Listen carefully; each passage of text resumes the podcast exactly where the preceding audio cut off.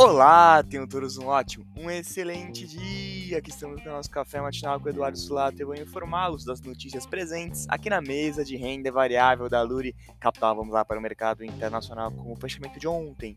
S&P 500 fechou em alta de 0,46%, DXY fechou em alta de 0,52% e o Tesouro Americano para dois anos fechou em alta de 0,32% as bolsas internacionais abriram no pregão de ontem em cautela à perspectiva do Fed mais agressivo em relação aos juros, mas no final do pregão, a força das ações de tecnologia pressionaram a bolsa para cima.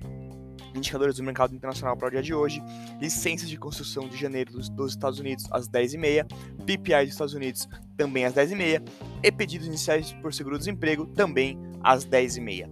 No mercado doméstico, o Ibovespa fechou em alta de 1,62%, em alta forte, o dólar futuro em alta também de 0,47%, e o DI fechou em queda de 1,60%. O anúncio de que o instrumento substituto do teto de gasto sairá um mês antes da expectativa do mercado fez com que o Ibov subisse quase 1.800 pontos, fechando em alta forte. Indicadores do mercado doméstico para o dia de hoje, IBCBR, às 9 horas da manhã no radar doméstico, manter muita atenção nas informações vindas de Brasília e as instabilidades políticas recentes.